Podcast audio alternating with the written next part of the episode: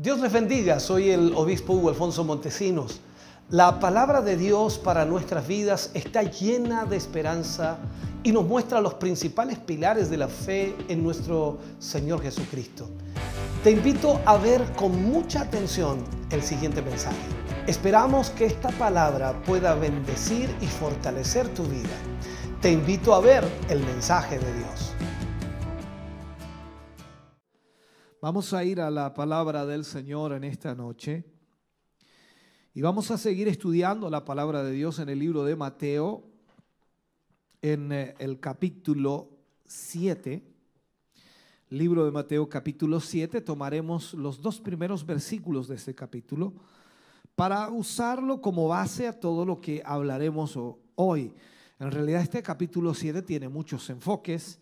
Está hablando acerca del juzgar a los demás, la oración como regla de oro, la puerta estrecha, por su fruto los conoceréis, nunca os conocí, los dos cimientos. Tiene varios enfoques que vamos a poder analizar en esta hora, eh, quizás no de forma profunda, pero por lo menos aprendiendo eh, de este capítulo 7. Leamos entonces Mateo capítulo 7, versículo 1 y 2 de la palabra del Señor. Dice así la palabra de Dios no juzguéis para que no seáis juzgados, porque con el juicio con que juzgáis, seréis juzgados, y con la medida con que medís, os será medido. Oremos al Señor. Padre, en el nombre de Jesús vamos ante su presencia, eh, dando muchas gracias, Señor, porque nos permites en esta hora tener tu palabra a nuestra vida.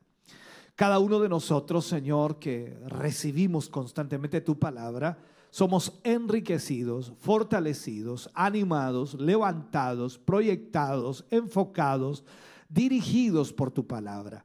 Y hoy, Señor, te pedimos que esta palabra pueda ayudarnos a entender primero nuestra posición y segundo, podamos ver, Señor, a la luz de ella, cuál es el actuar que debemos tener hacia los demás. Señor, en el nombre de Jesús, enséñanos a través de esta palabra. Lo pedimos y lo rogamos en el nombre de Jesús. Amén y amén, Señor.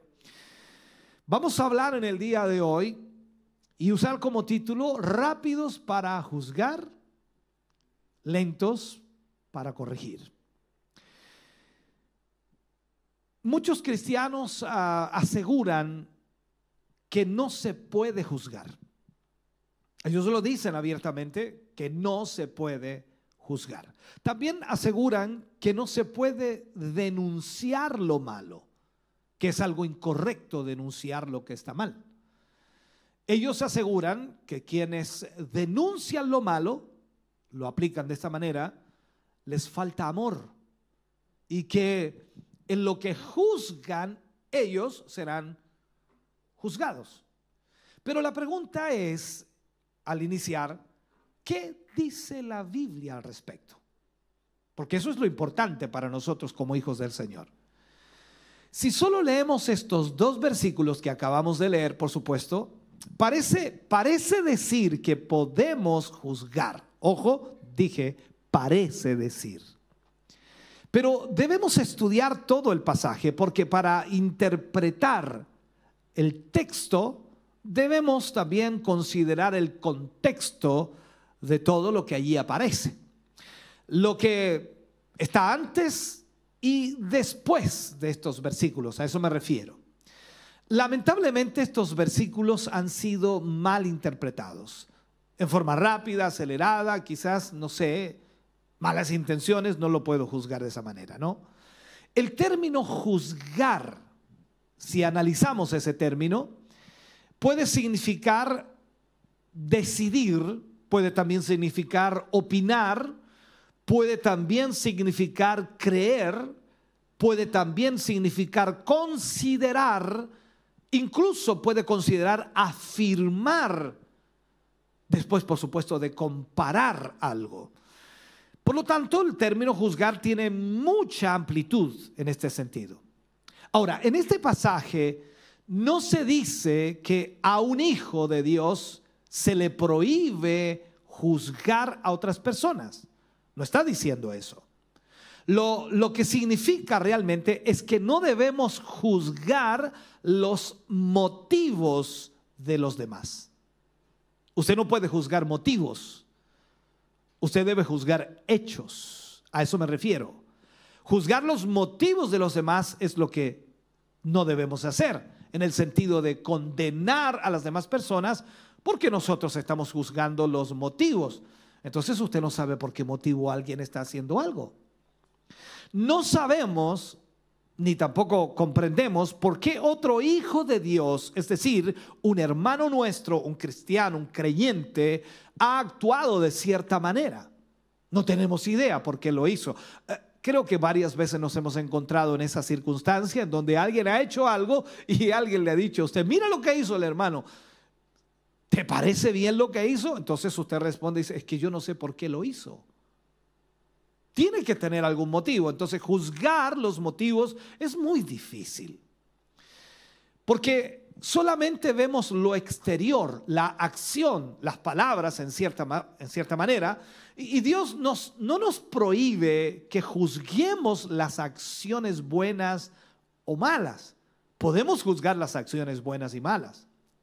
Ahora, la pregunta sería entonces para analizar, ¿qué es lo que realmente estaba enseñando nuestro Señor Jesús en esta ocasión? ¿Qué es lo que realmente prohibía a sus discípulos el Señor Jesús? ¿Realmente les prohibía juzgar?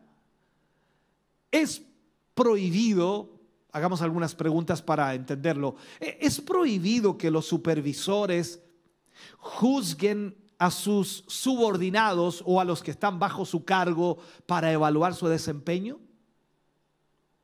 ¿Se prohíbe entonces a los supervisores que juzguen, juzguen a aquellos empleados para evaluar su desempeño?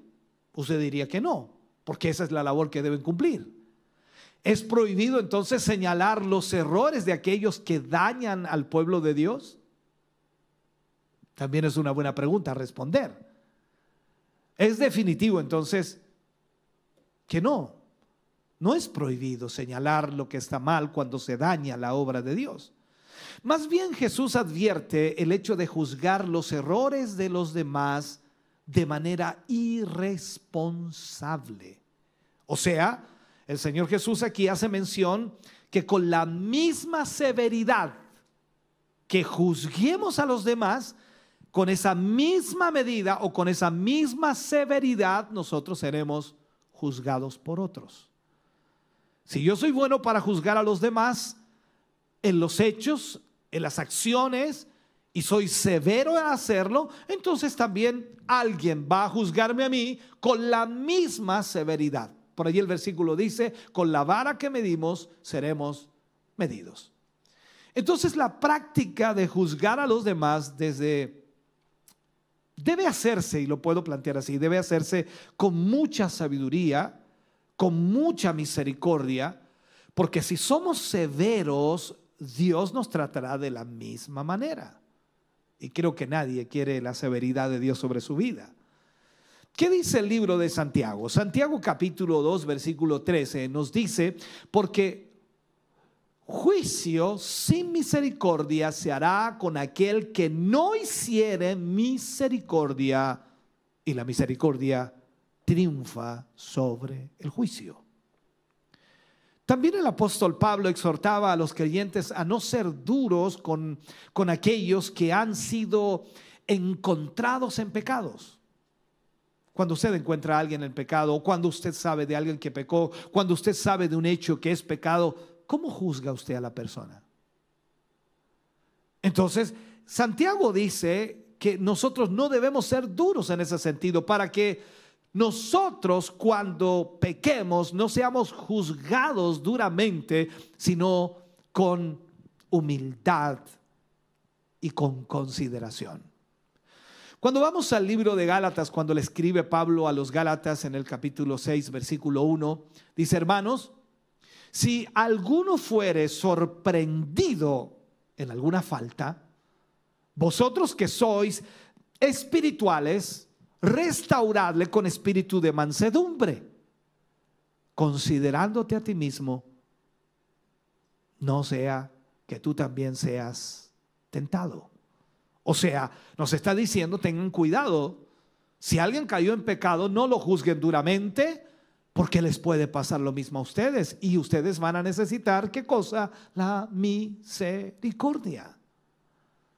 Por tanto, si nosotros emitimos juicio, este debe ser acompañado por la misericordia, por la humildad. Considerando entonces a aquellos que, cometen el error, que, que se han equivocado, que han pecado, no podemos eh, criticarlos porque sí nada más, sino que debemos entender que no podemos hacerlo sin misericordia. Cualquiera puede cometer un error y jamás tiene que ser una crítica destructiva, si de alguna forma lo podemos añadir de esa manera, eh, que menoscabe la, la, dignidad de aquella persona. Eh, porque si no, con esa misma medida que nosotros medimos, vamos a ser medidos. Recordemos algo. El libro de Mateo capítulo 7, versículo 3 al 5 enfoca de esta manera y dice, ¿y por qué miras la paja que está en el ojo de tu hermano y no echas de ver la viga que está en tu propio ojo? ¿O cómo dirás a tu hermano, déjame sacar la paja de tu ojo y aquí la viga que está en el tuyo? ¿O la viga en el ojo tuyo o de tu hermano? No, eso es complicado, ¿no? Aquí es donde nosotros debemos entender. La palabra de Dios dice, déjame sacar la paja de tu ojo y aquí la viga en el ojo tuyo. Y sigue diciendo allí, dice, hipócrita, saca primero la viga de tu propio ojo y entonces verás bien para sacar la paja del ojo de tu hermano. Es bien fuerte lo que dice aquí, ¿no? Es bien decidero, es bien directo el Señor aquí. Aquí el Señor Jesús está comparando esa pequeña partícula de acerrín en el ojo de un hermano o la paja, la pequeña, como pequeña, no sé cómo llamarle, ¿no? Eh, y eso tan pequeño que está en el ojo de su hermano y el otro no echa de ver el, enorme, el enorme tronco de árbol que está en su propio ojo. Es una cosa imposible de que tengamos un tronco en, el ojo, ¿no? Pero estoy hablando de lo que Jesús plantea aquí. E, ese tronco representa al espíritu de crítica y de prejuicio que tenemos. Muchas veces nosotros seres humanos somos prejuiciosos enjuiciamos antes de conocer los hechos. Entonces, con semejante obstáculo en nuestra visión, en nuestro ojo, no estamos en posición de juzgar la pequeña falta del otro. También el Señor Jesús habló a los fariseos, recuerde usted, dice, les dice a ellos, hipócritas, que coláis el mosquito y tragáis el camello. O sea, aquí estamos viendo algunos puntos en los cuales nosotros debemos tener cuidado. Aunque Jesús aclaró que no debemos emitir juicios severos sobre otras personas, también dijo que conoceríamos a los demás por sus frutos. Un predicador solía decir, yo, yo no soy un juez, sino soy un inspector de frutos. Imaginémonos un inspector de frutos, va a ver los frutos si están buenos o, están malos. Esto es como cuando Jesús vio a la higuera a distancia y vio la higuera muy frondosa y se acercó a ella. ¿Para qué? Para ver la calidad de sus hojas, para ver la sombra que daba, para ver cuántas hojas tenía. No, se acercó a la higuera para buscar en ella fruto y no lo halló. Entonces, aquí es donde nosotros debemos entender esto. Nuestro Señor hace uso de esta figura literaria para, de alguna manera, conducirnos al verdadero significado de sus palabras. El verdadero énfasis está en observar nuestros propios errores antes de ver los errores de los demás. Pero cuánto nos cuesta ver nuestros propios errores, ¿no? Cometemos errores a diario. Nos equivocamos a diario. Hablamos más de la cuenta. Hablamos menos. No decimos, no respondimos, en fin, hacemos tantas cosas. Eh, ¿Sabe? El Señor aquí condena a aquel que mira la paja que está en el ojo de su hermano y no considera la viga que está en su propio ojo. lamentablemente el hombre tiende a criticar los errores de los demás. Somos no sé si llamarlo así por naturaleza, que somos eh, criticones, ¿no? Eh, sin considerar nuestros propios errores. En la Biblia, hermano querido, encontramos algunos ejemplos de esta conducta. Cuando vamos al libro de Juan, capítulo 8, versículo 3 al 7, dice entonces, los escribas y los fariseos le trajeron una mujer sorprendida, dice, en adulterio. Y poniéndola en medio, le dijeron, maestro, esta mujer ha sido eh, sorprendida en el acto mismo del adulterio. Y en la ley de Moisés, o en la ley nos manda Moisés, apedrear a tales mujeres. Tú pues, ¿qué dices? Mire lo que le decían. Mas esto decían tentándolo para poder acusarlo, pero Jesús inclinaba, inclinaba inclinado hacia, hacia el suelo, dice, escribía en tierra con su dedo. Y como insistieron en preguntarle constantemente, se enderezó y les dijo, el que de vosotros, así dijo Jesús, el que de vosotros esté sin pecado, sea el primero en arrojar la piedra contra ella. Los escribas y fariseos juzgaban duramente el pecado de la mujer, pidiendo que, de acuerdo a la ley de Moisés, la tal mujer debiera ser muerta y le insistían a Jesús que su opinión para ver, de alguna manera que Jesús diera su opinión, para ver si estaba de acuerdo o no con la ley de Moisés. Y como insistían tantos, entonces el Señor les dice, el que de vosotros esté sin pecado, sea el primero en arrojar la piedra contra ella. Eh, ¿Se imagina que estemos nosotros en ese momento y seamos nosotros los que estamos allí? Eh, ¿Qué haríamos? Bueno, no tenemos piedras, ¿no? Pero por lo menos el Señor nos dice, bueno, el que esté libre de pecado, el que esté libre de pecado, lance la primera piedra. ¿Sabe? Esta declaración le dio un giro a toda la circunstancia y a toda la situación allí, un giro de 180 grados. Y, pasó de alguna manera la, atención de estar centrada en, en el pecado de la mujer a considerar el pecado individual de cada uno de los acusadores, ya que la escritura declara, por supuesto, cuando leemos nosotros en Juan 8:9, pero ellos, al oír esto, acusados por su conciencia, salían uno a uno, comenzando desde los más viejos hasta los postreros o los más jóvenes, y quedó solo Jesús y la mujer que estaba en medio.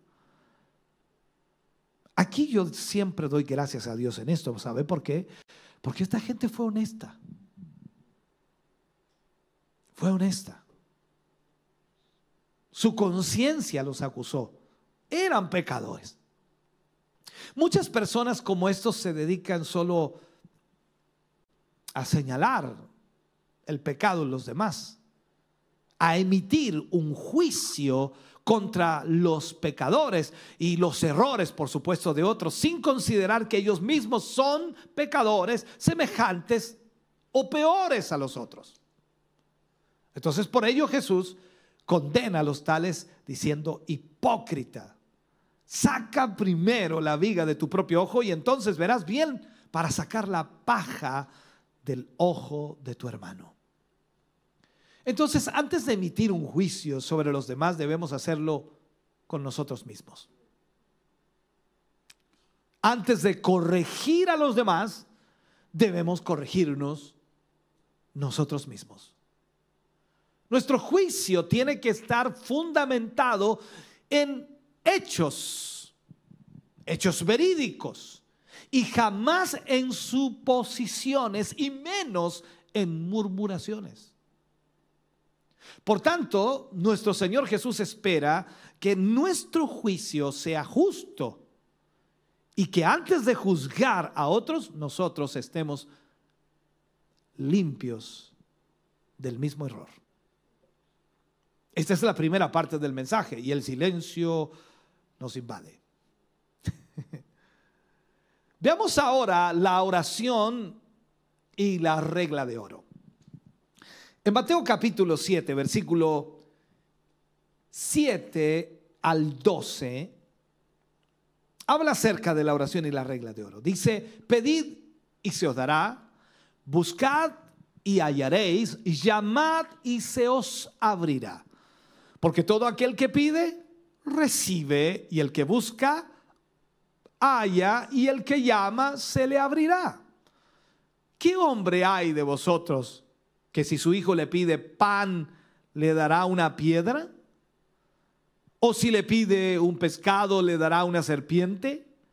Pues si vosotros, siendo malos, sabéis dar buenas dádivas a vuestros hijos, ¿cuánto más vuestro Padre Celestial os dará a vosotros, aleluya, buenas cosas a los que la pidan.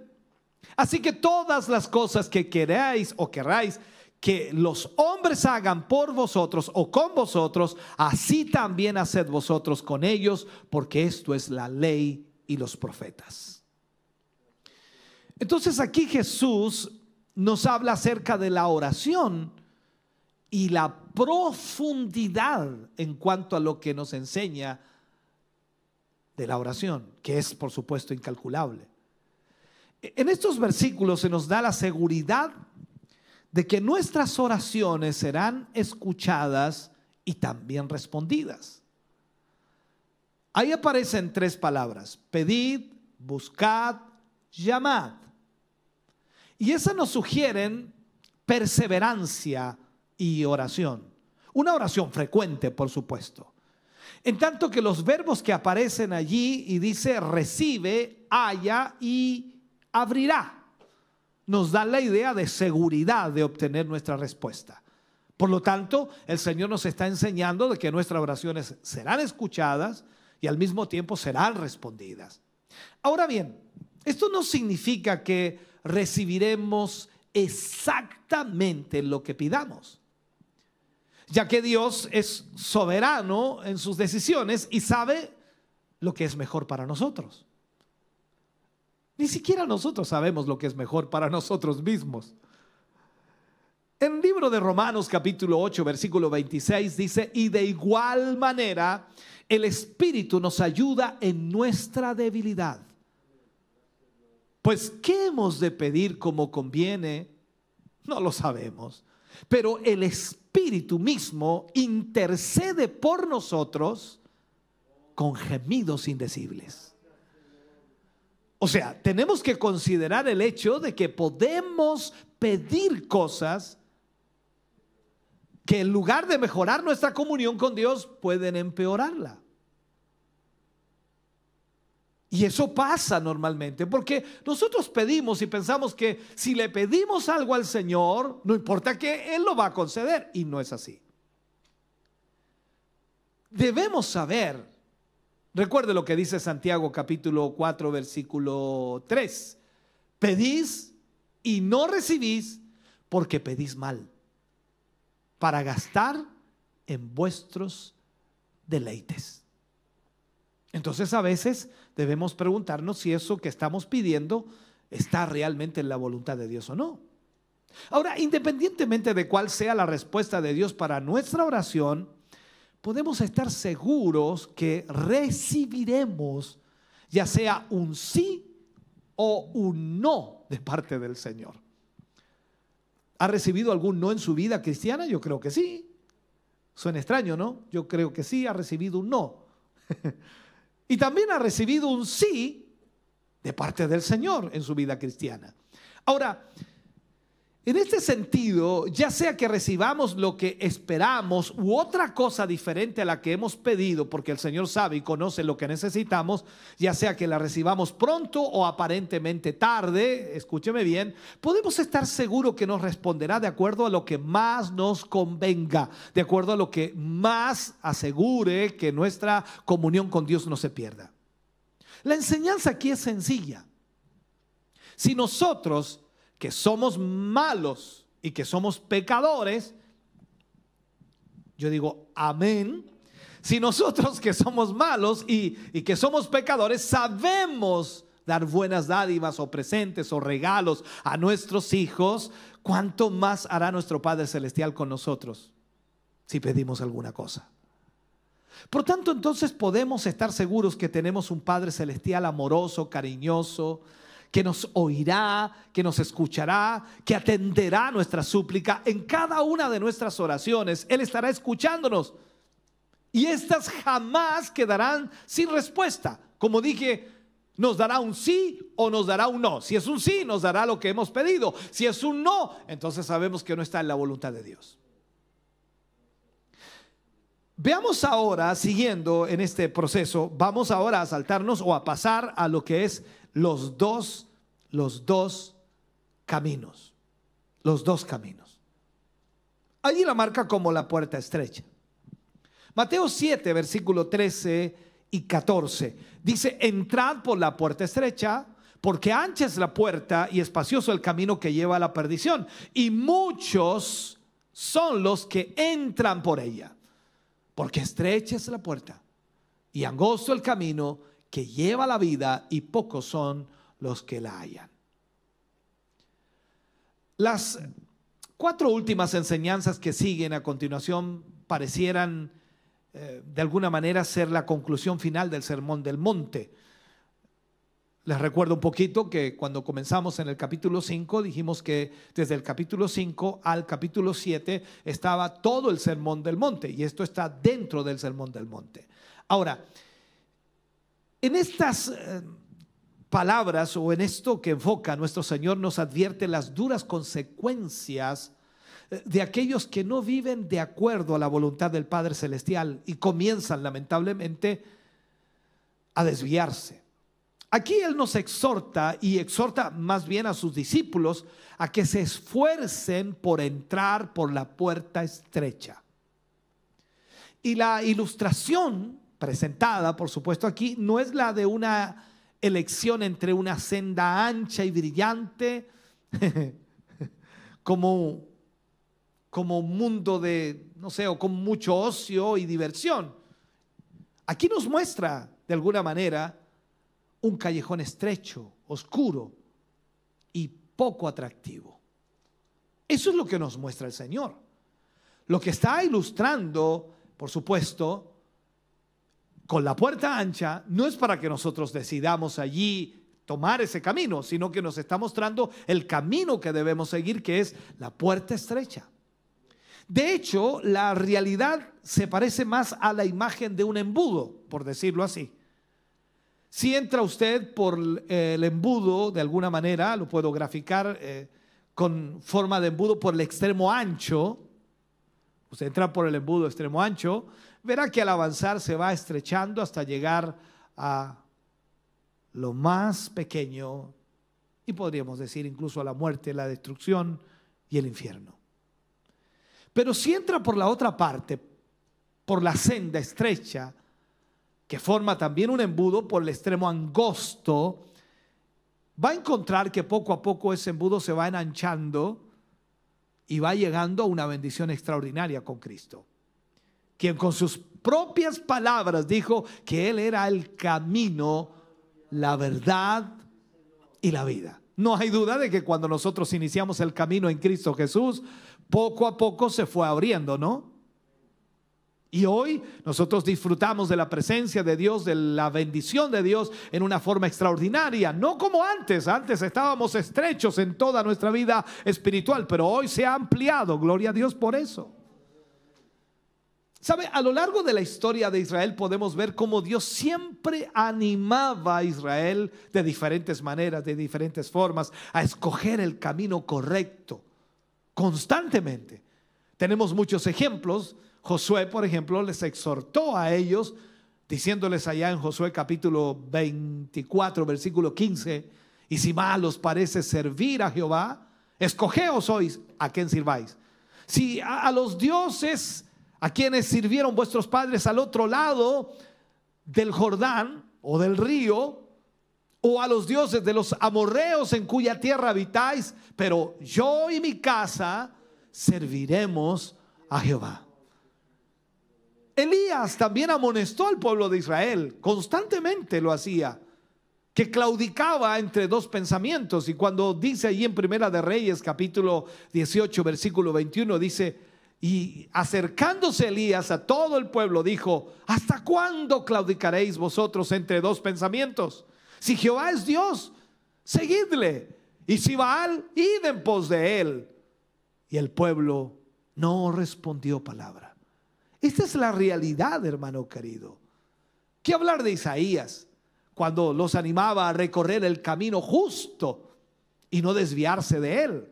En Isaías capítulo 30, versículo 21 nos habla allí, nos enfoca esta realidad. Entonces sus oídos oirán a tus espaldas palabra que diga, este es el camino, andad por él y no echéis a la mano derecha ni tampoco torzáis a la mano izquierda.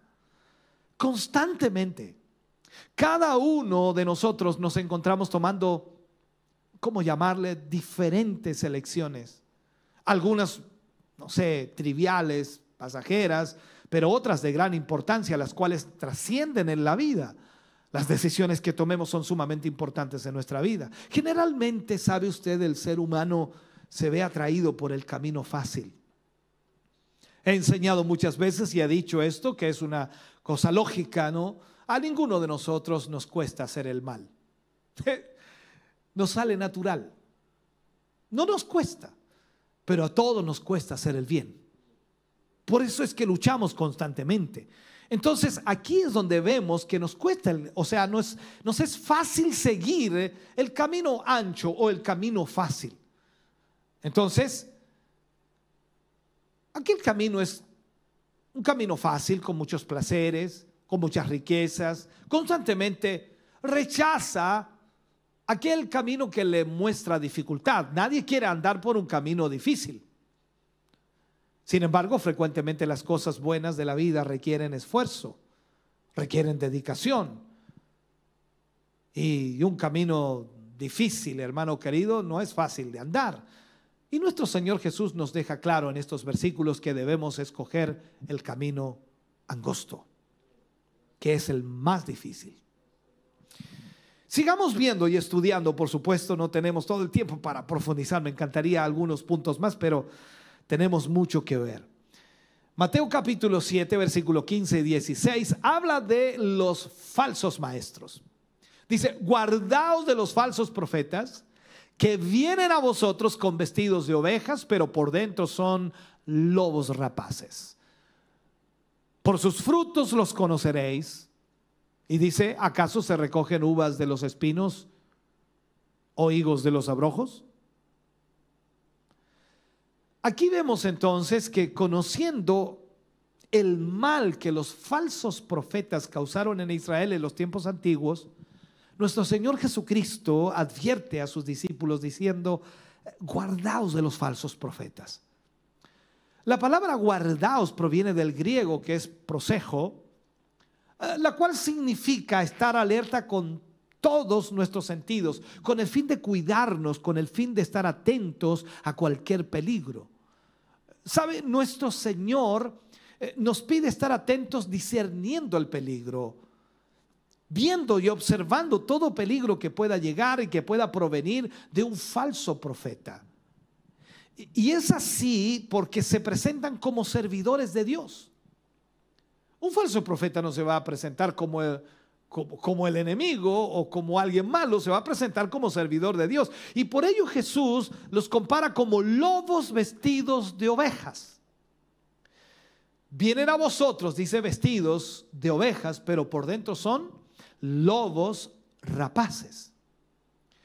En segunda de Pedro, capítulo 2, versículo 1, dice, pero hubo también falsos profetas entre el pueblo, como habrá entre vosotros falsos maestros que introducirán encubiertamente herejías destructoras y aún negarán al Señor que les, les rescató, atrayendo sobre sí mismos destrucción repentina.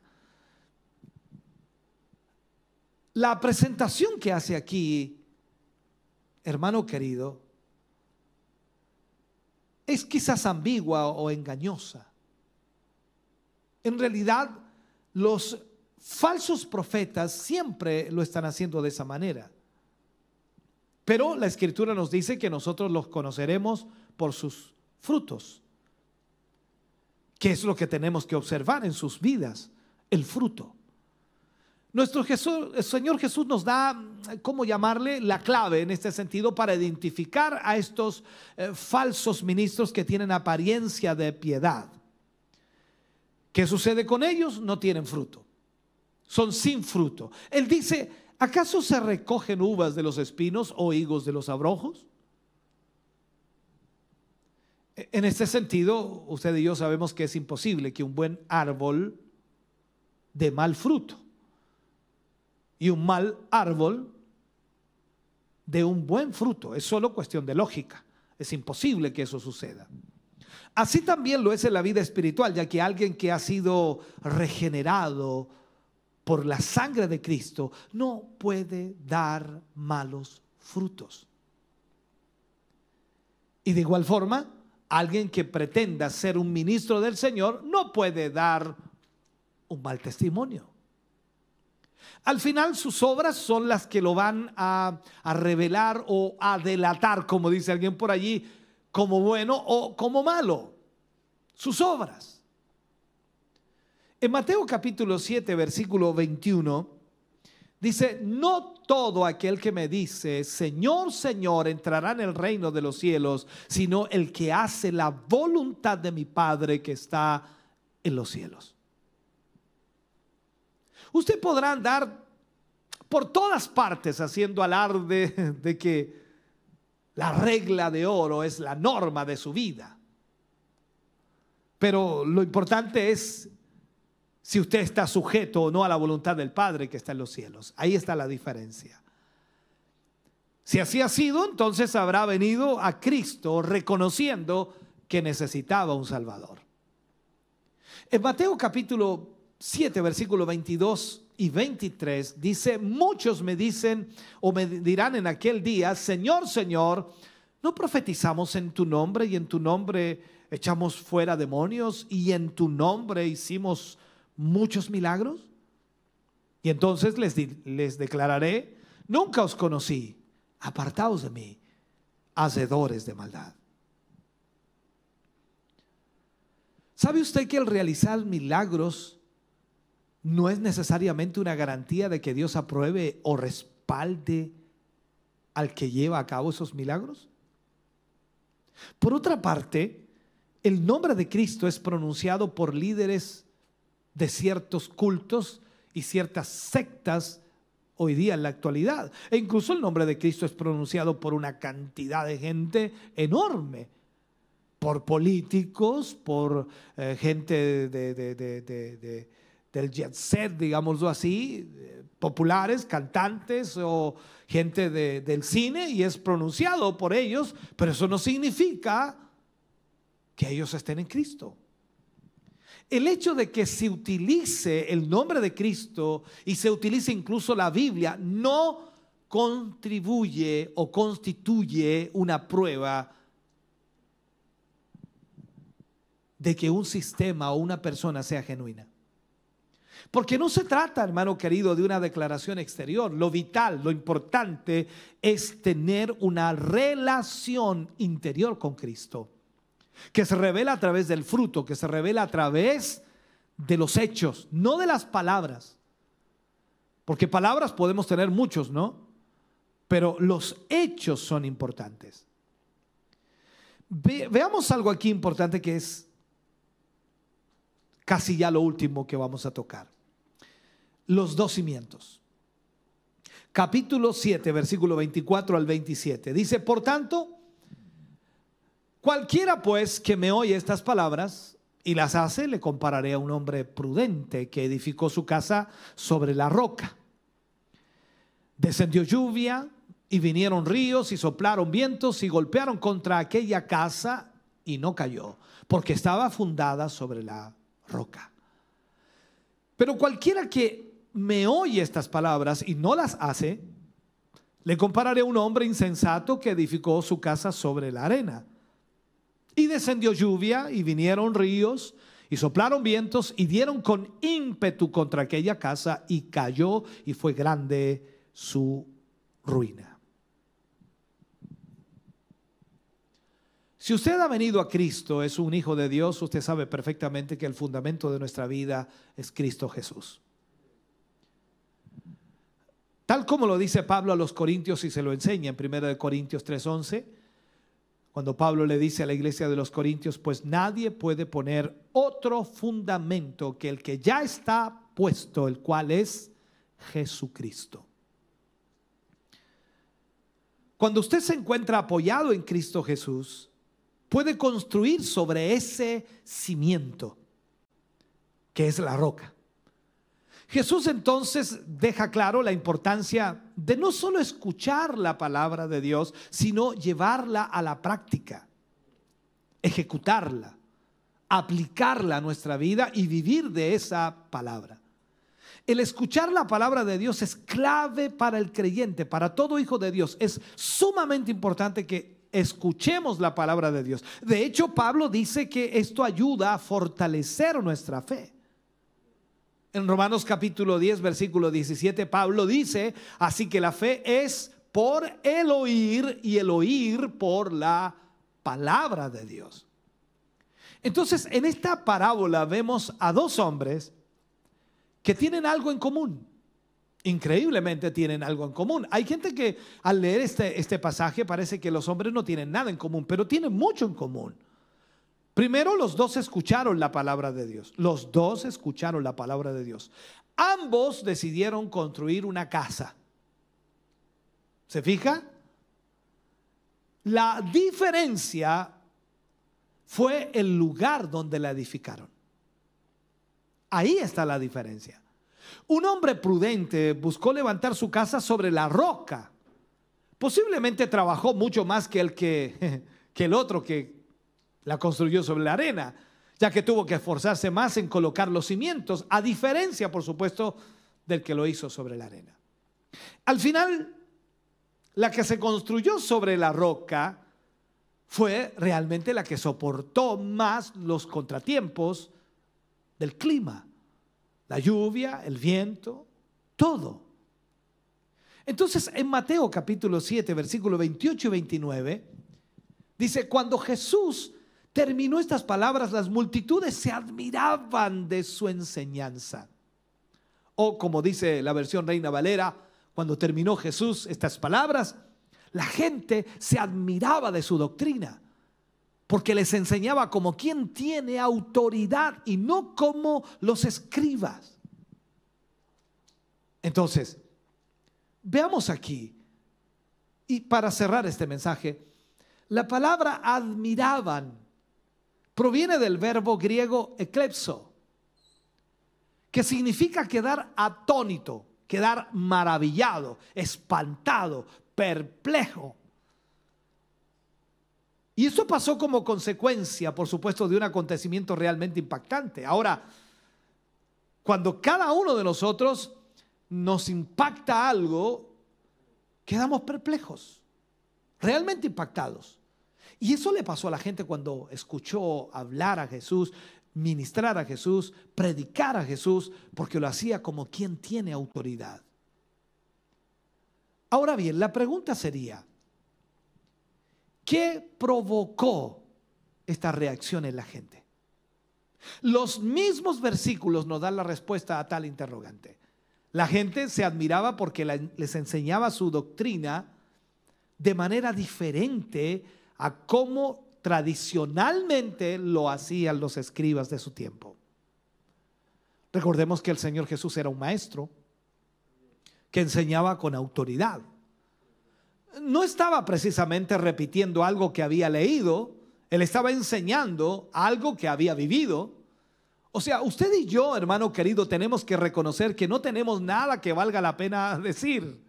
A menos, a menos, por supuesto, que lo dicho sea expresado con la autoridad de la palabra de Dios.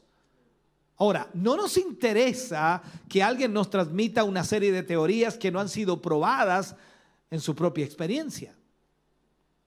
No sacamos nada con hablar de teorías, sino que tenemos que hablar de realidad, de vivencia, de experiencia. Si hablamos de Dios es porque conocemos a Dios, porque hemos vivido la experiencia con Dios. Ahora, lo que hoy tenemos para comunicar es un evangelio, un mensaje de buenas nuevas a todas las personas, un mensaje de buenas noticias, un mensaje de salvación. Y sabemos que funciona. Primero porque ha actuado en nuestra propia vida. O sea, nosotros hemos sido los primeros beneficiados con este evangelio que predicamos.